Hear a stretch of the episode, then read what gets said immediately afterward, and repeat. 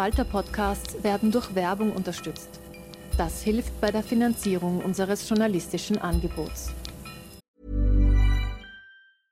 A lot can happen in three years, like a chatbot may be your new best friend. But what won't change? Needing health insurance. United Healthcare Tri Term Medical Plans, underwritten by Golden Rule Insurance Company, offer flexible, budget friendly coverage that lasts nearly three years in some states. Learn more at uh1.com.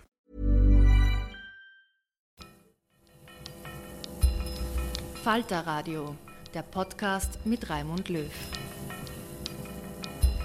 Sehr herzlich willkommen im Falter Radio. Mit der Informationsfreiheit tut sich Österreich schwer. In westlichen Demokratien gibt es seit langem Informationsfreiheitsgesetze, die den Bürgern Zugang zu Akten jeder Art aus der Staatsbürokratie sichern. Bei uns ist das Amtsgeheimnis nach wie vor total wichtig und dominant, eine Tradition aus der Zeit des Obrigkeitsstaates, in dem die Bürger vor allem Bittsteller waren. Die türkis-grüne Bundesregierung ringt seit Monaten um ein zeitgemäßes Informationsfreiheitsgesetz von den Oppositionsparteien, vor allem den Neos, aber auch von der SPÖ hagelt es Kritik, weil noch immer nicht klar ist, ob mit der Tradition des Amtsgeheimnisses wirklich gebrochen wird. Der Falter hat herausgefunden, dass die Gemeinde Wien mit ihrer Informationspolitik ebenfalls in hohem Ausmaß knausrig ist. Zahlreiche Untersuchungen, die mit Steuergeld erstellt werden, bleiben unter Verschluss. Hallo Lina Paulitsch, du hast diese Causa recherchiert für den Falter. Hallo. Du beschreibst die Details im, im aktuellen Falter. Worum geht's genau? Ich habe das gemeinsam mit meinem Kollegen Alexander Fanter recherchiert, der jetzt bei Follow the Money arbeitet.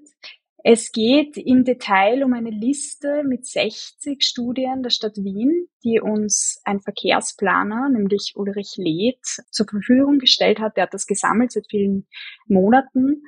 Und das sind alles Themen, die diese Studien behandeln, wo es um Stadtplanung und Verkehrsplanung geht. Also um den Öffi-Ausbau, um neue Radwege, äh, um Parkplätze vor allem. Und da ist die Frage, warum diese Studien nicht die Öffentlichkeit eigentlich einsehen soll. Die Stadt Wien verweigert den, den Zugriff. Also es gab äh, zahlreiche Anfragen von verschiedenen Bürgerinitiativen. Da gab es das Superkretzel im, im Volkertviertel, das hat für Aufsehen gesorgt im Frühjahr. Es gibt aber auch am Naschmarkt eine wirkliche Posse wo Bürger selbst äh, eben bis vor das Verwaltungsgericht ziehen und diese Studien nicht bekommen. Und die Frage ist eben, warum? Und da ähm, sagen einerseits die Grünen äh, auf Gemeindeebene, aber auch ähm, eben Transparenzexperten, dass es dafür politische Gründe geben könnte. Um wie viele Studien handelt es sich da im Ganzen, die unter Verschluss sind, von denen wir wissen? Naja, also wir haben eben eine Liste mit 60 Studien. Wie viele das insgesamt sind, also das, ja, viele, viele hunderte sicher mehr. Aber die müsste man, also ja, alle zählen. Wir, wir haben mal 60. Das heißt, die Vermutung ist, das sind mehrere hundert Studien, die lesen nur die Beamten, vielleicht der Bürgermeister, aber den Bürgern sind, ist es verwehrt, da hineinzuschauen. Doch eine ziemlich große Anzahl. Genau. Und oft ist es eben so, dass nur die Ergebnisse präsentiert werden. Und da sagen wiederum die Planer, die auch beteiligt waren an den Studien, also das ist auch das Besondere an diesem Ulrich Leth, dass der selber bei Studien ähm, eben mitgemacht hat, also mitgewirkt hat, die erstellt hat und die Ergebnisse aber so präsentiert werden, dass er sagt, das ist äh, realitätsverzerrend. Also äh, man kann auch eben Studienergebnisse so darstellen, dass dann am Ende aber nicht wirklich hervorgeht, ob es nicht eine Alternative hätte geben können zu der Entscheidung, die dann gefallen ist. Und niemand kann überprüfen, ob die Art, wie die Studien dargestellt werden, wirklich mit der Realität übereinstimmt oder nicht. Genau. Gibt es da nicht äh, inzwischen auch eine äh, klare gesetzliche Aussage, dass Studien, die mit Steuergeldern bezahlt werden, auch der Öffentlichkeit zur Verfügung gestellt werden müssen? Oder ist das völlig im Belieben der Bürokratie und in dem Fall der Gemeinde Wien? Nein, ganz im Gegenteil. Also das war für uns der, der Anlass, uns das mal anzuschauen, eben weil das Bundesverfassungsgesetz geändert wurde. Seit 1.1. dieses Jahres sind Bund, Länder und Gemeinden verpflichtet, Studien, die mit Steuergeld angefertigt wurden, äh, zu veröffentlichen. Und die Frage ist eben, warum das nicht gemacht wird. Aber die Krux daran ist schon das Amtsgeheimnis. Also es gibt viele Ausnahmen von der Transparenzpflicht, wenn es um Datenschutz geht, Urheberrechte und oft berufen sich dann die, die Ministerien auch darauf und die Stadt Wien damit man sich eine Vorstellung macht über die Kosten. Wie viel kostet eine Studie dieser Art, die halbwegs seriös ist und die dann einfließen soll in die Entscheidungsprozesse, wird jetzt dort eine äh, Straße begrünt oder nicht begrünt, wird dort eine Gegend verkehrsfrei gemacht oder nicht. Wie viel kostet das? Also wir haben bei einem Planungsbüro angefragt und der hat uns gesagt, so zwischen 20 und 70.000 Euro. Ähm, aber das ist auch ganz unterschiedlich. Also es gibt auf Bundesebene Studien, die gemacht werden zu allen möglichen Themen. Das ist dann auch nicht nur Verkehrsplanung und die kosten teilweise bis zu 700.000 Euro. Also äh, genau, die NEOS haben eine, eine Anfragenserie gemacht im Parlament, äh, wo es geheißen hat, 11 Millionen Euro wurden innerhalb von einem Jahr für Studien ausgegeben für 167 Studien, um genau zu sein. Und genau, also das war eben nur zwischen August 2022 und Juni 2023. Auf Wiener Ebene oder auf Bundesebene jetzt? Das war jetzt auf Bundesebene. Und auf Wiener Ebene sind ja die Neos in Koalition mit der SPÖ und denen ist Transparenz immer ganz besonders wichtig. Was sagen die zu der Causa? Die sagen äh, nicht viel. Also wir haben ähm, natürlich Anfragen geschickt an alle möglichen Büros. Ja, also äh, der Herr Wiederkehr hat uns gesagt, dass nur das jeweilige Ressort Auskunft erteilen kann über konkrete Studien, weil wenn man... Wiederkehr ist der Vizebürgermeister der DEOS in, in Wien. Genau, der auch Stadtrat ist für Transparenz. Und wenn man zu allgemein fragt, dann heißt es immer, naja, es ist ja, es gibt die gesetzliche Pflicht und man will mit gutem Beispiel vorangehen. Und wenn man nach einer konkreten Studie fragt, dann heißt es, dass nur eben das jeweilige Ressort Auskunft erteilen kann. Das ist dann im Falle der Stadtplanung eben ein SPÖ-Ressort unter Uli Sima. Und was sag, sagen die äh, Ressorts, die SPÖ-Ressorts, wenn man ihnen sagt, bitte, wo sind diese Studien, warum werden die nicht veröffentlicht? Ja, die sagen wiederum, man soll bei den Grünen nachfragen, weil die Grünen waren bis 2020 äh, für die Verkehrspolitik zuständig und haben uns eine, auch eine ausführliche Liste geschickt mit Studien, die wiederum eben die von den Grünen hätten veröffentlicht werden sollen. Also es ist schon ein bisschen skurril. Es war im Grunde diese Recherche war ein einziges E-Mail schreiben, Anfragen stellen, wieder zurückbekommen und zu sehen auch mit was für Verwirrungsmethoden eigentlich man, man arbeitet. Und ich glaube kaum, dass ein, ein normaler Bürger, eine Bürgerin da irgendwie Durchblick hätte. Quality sleep is essential for boosting energy, recovery, and well-being. So, take your sleep to the next level with Sleep Number. With a Sleep Number smart bed, you can individualize your comfort level and enjoy a better sleep night after night. JD Power ranks Sleep Number number 1 in customer satisfaction with mattresses purchased in-store. And now the Queen Sleep Number C4 smart bed is only $1,599, a saving of $300 only for a limited time. For JD Power 2023 award information, visit jdpower.com/awards. Only at Sleep Number stores or sleepnumber.com. Und der Verdacht ist, dass hier Studien gemacht werden, bei denen herauskommt, äh, es soll mehr äh, getan werden gegen den Autoverkehr und es soll mehr Maßnahmen äh, geben für Radfahrer oder für Fußgänger und dass diese Studien aus inhaltlichen Gründen dann ähm, unter Verschluss gehalten werden. Ist das der politische Verdacht, der jetzt geäußert wird? Genau, also um das zusammenzufassen, wir haben das aufgehängt äh, an der Rheinbrechtsdorfer Straße, die gerade äh, neu eröffnet wurde als Flaniermeile mit Umbauten, mit neuen Bäumen, Sitzgelegenheiten und so weiter. Und das wurde so als Prestigeprojekt ähm, präsentiert. Und da ist auch nie die Studie im Volltext erschienen. Und uns wurde gesagt, nein, da gibt's ja eh die Ergebnisse, aber das ist eben nicht der Volltext. Und die Stadtplaner haben uns gesagt, dass, das kann man eben dadurch auch nicht beurteilen. Und die eigentliche Auseinandersetzung war eine komplette Verkehrsberuhigung. Das heißt, den Autoverkehr aus der Rheinbrechtsdorfer Straße rauszuschleusen, beziehungsweise eine Begegnungszone zu machen. Und das lässt sich de facto nicht überprüfen als unabhängige Journalistin, ob da die Stadt Wien die beste Methode gewählt hat und schon gar nicht von eben den Verkehrsplanern. Der Falter deckt das jetzt auf und legt da den Finger auf eine Wunde in der Informationspolitik der Gemeinde Wien. Ist anzunehmen, dass sich da jetzt politisch etwas ein bisschen bewegt? Passiert ja manchmal, wenn öffentlicher Druck von außen kommt, dass sich dann äh, die Rathausbürokratie auch etwas in Bewegung setzt. Das Bürgermeisterbüro hat uns nur verwiesen an die Stadträtin Siemer. Ähm, also da gab es keine Stellungnahme.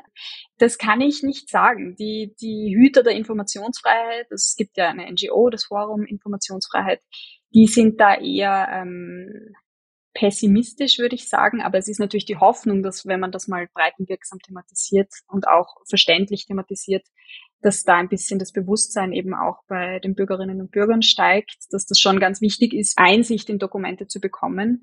Nicht nur sozusagen aus ähm, ganz spezifischem Interesse, sondern dass es einfach wichtig ist, alle kritischen Informationen und, und auch Entscheidungen, die getroffen werden, überprüfen zu können.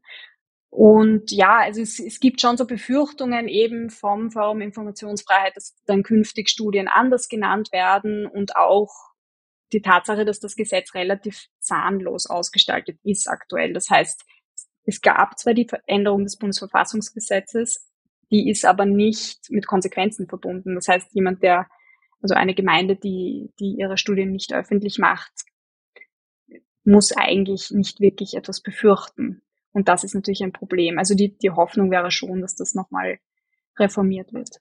Die Informationsfreiheit keine leichte Sache, sowohl auf Bundesebene als auch auf Gemeindeebene. Alle aktuellen Details äh, gibt es im Falter. Noch ein Punkt, äh, zu dem, äh, Lina Paulitsch, du recherchierst, die Filme über Sebastian Kurz.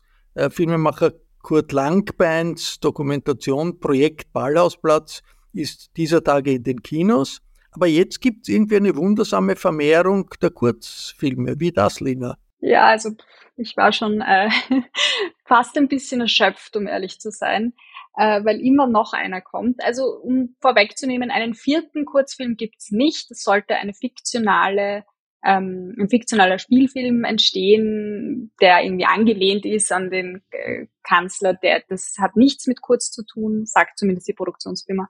Aber es gibt einen dritten Dokumentarfilm von einem kroatischen Regisseur, und den habe ich heute früh gesehen. Der wurde um 5 Uhr am Freitag äh, publiziert auf Vimeo, auf einer Videoplattform. Man muss 10 Euro zahlen und der ist schon, also äh, ja, also das ist ein ganz eindeutiger Propagandafilm. Also da, wo der andere Film, würde ich sagen, auf bessere, auf professionellere Art und Weise versucht, propagandistisch zu sein, nämlich auch durch eine vermeintliche Ausgewogenheit, das versucht dieser Film überhaupt nicht. Also das ist äh, ein, ein fast, muss man schon sagen, absurdes Porträt vom Sebastian, wie er nur genannt wird.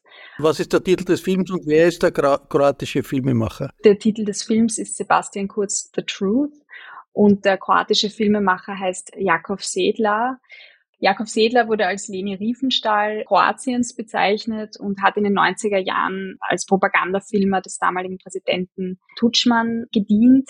Und er hat ganz viele Filme gedreht, die, die eher so zur Reinwaschung von Persönlichkeiten gedient haben. Also zuletzt auch einen Film mit Kevin Spacey, der ja in Ungnade gefallen ist aufgrund von, von MeToo-Vorwürfen und das schon auch, würde ich sagen, mit so einer ganz bewussten, also so wie das inszeniert ist, auch auf Social Media, mit so einer bewussten Message. Ich arbeite extra mit diesem von der Cancel Culture getroffenen Kevin Spacey zusammen. Kevin Spacey, der, der US-Schauspieler, dem sexuelle Übergriffe an äh, jungen Männern vorgeworfen wurde, allerdings kürzlich freigesprochen. Woher hat der Mann äh, das Geld und, und warum macht er einen, einen Kurzfilm? Das weiß man nicht. Also es ist eine israelische Produktionsfirma und eine US-amerikanische Produktionsfirma, die da sich zusammengetan haben. Warum er das macht, ich, ich wage jetzt zu behaupten, dass das nicht sehr teuer war, weil der Film wirkt sehr dilettantisch auf mich. Also er hat auch oft unscharfe Aufnahmen. Es ist sehr viel so, es sind so Imagefilme von der ÖVP einfach zusammengeschnitten die Musik klingt, als könnte man sie aus so einem äh, Gratis-Katalog aus dem Internet runterladen, sehr kitschig, generisch. Ja, also der, der, die Produktion selbst muss gar nicht viel gekostet haben. Aber vielleicht hat Sebastian Kurz gar nichts damit zu tun, kann das sein? Er gibt zumindest ein Interview, er tritt selbst auf und ja, also das, das kann man ihm jetzt nicht unterstellen, dass er diesen Film zahlt. Es ist auf jeden Fall ähm, ein, ein, ein absurder Film und ich weiß auch nicht, ob man wirklich zufrieden sein kann mit diesem Ergebnis, weil es wirkt, also ich habe das heute in der Kritik so geschrieben, wie ob hätten Kinder für ihre Eltern einen Geburtstagsfilm mit Movie Maker zusammengeschnitten. Also es wirkt sehr unprofessionell und ich glaube kaum, dass kurz, dass das sozusagen der, der türkisen Message Control entspricht. Es gibt da auf jeden Fall eine, eine Faszination des Regisseurs für Sebastian Kurz. Das sagt er in Interviews ganz offen, dass er hofft, dass er wieder zurückkommt in die Politik. Und das sagen auch die Interviewpartner im Film, dass sie hoffen, dass Kurz wieder zurückkommt, beziehungsweise dass sie sich das gut vorstellen können. Es ist ja schon ein bisschen erstaunlich, dass äh, Sebastian Kurz einen solchen Filmemacher ein Interview gibt und dem Kurt Langbein, einem der bekanntesten Dokumentarfilmer Österreichs, hat er das Interview verweigert. Aber das ist äh, seine Entscheidung. Ja, das ist auf jeden Fall verwunderlich. Ich würde auch sagen, das ist das eigentlich Problematische an diesem Film. Also das ist eben ein Film, der ganz klar propagandistisch ist, der Kurz nur positiv darstellt, der ihn wirklich so als, als Helden inszeniert und der gegen Medien schießt und vor allem gegen uns, den Falter, der wird auch eingeblendet als, ähm, also ein Cover des Falter wird eingeblendet, während Elisabeth Köstinger sagt, dass Medien in Österreich in den letzten Jahren sehr einseitig geworden sind und dass das der Demokratie und dem Staat schadet. Also es gibt da eine totale Umkehr von sozusagen, äh, wer hier die Propaganda macht. Und das ist absurd. Also ich traue das den Zuschauern schon zu, dass sie das durchschauen, aber ich würde sagen, es ist insgesamt als Zeichen der Zeit schon sehr problematisch. Danke, Lina Paulitsch. Genaueres lesen Sie im aktuellen Falter. Den haben Sie in Ihrem Postkastel heute am Mittwoch, wenn Sie abonniert sind, oder Sie können ihn im Kiosk kaufen. Den Weg zum Zeitungskiosk ersparen Sie sich natürlich mit einem Abonnement. Alle Informationen gibt es im Internet unter der Adresse abo.falter.at. Dort finden Sie auch den Weg zu gratis Probeabos. Ursula Winterauer hat die Signation gestaltet. Ich verabschiede mich. Bis zur nächsten Folge.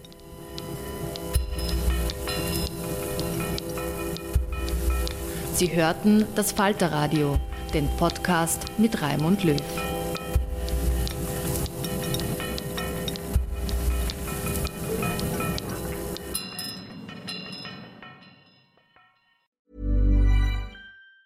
Tired of ads barging into your favorite news podcasts? Good news. Ad-free listening is available on Amazon Music for all the music plus top podcasts included with your Prime membership. Stay up to date on everything newsworthy by downloading the Amazon Music app for free or go to amazon.com slash news ad free. That's amazon.com slash news ad free to catch up on the latest episodes without the ads.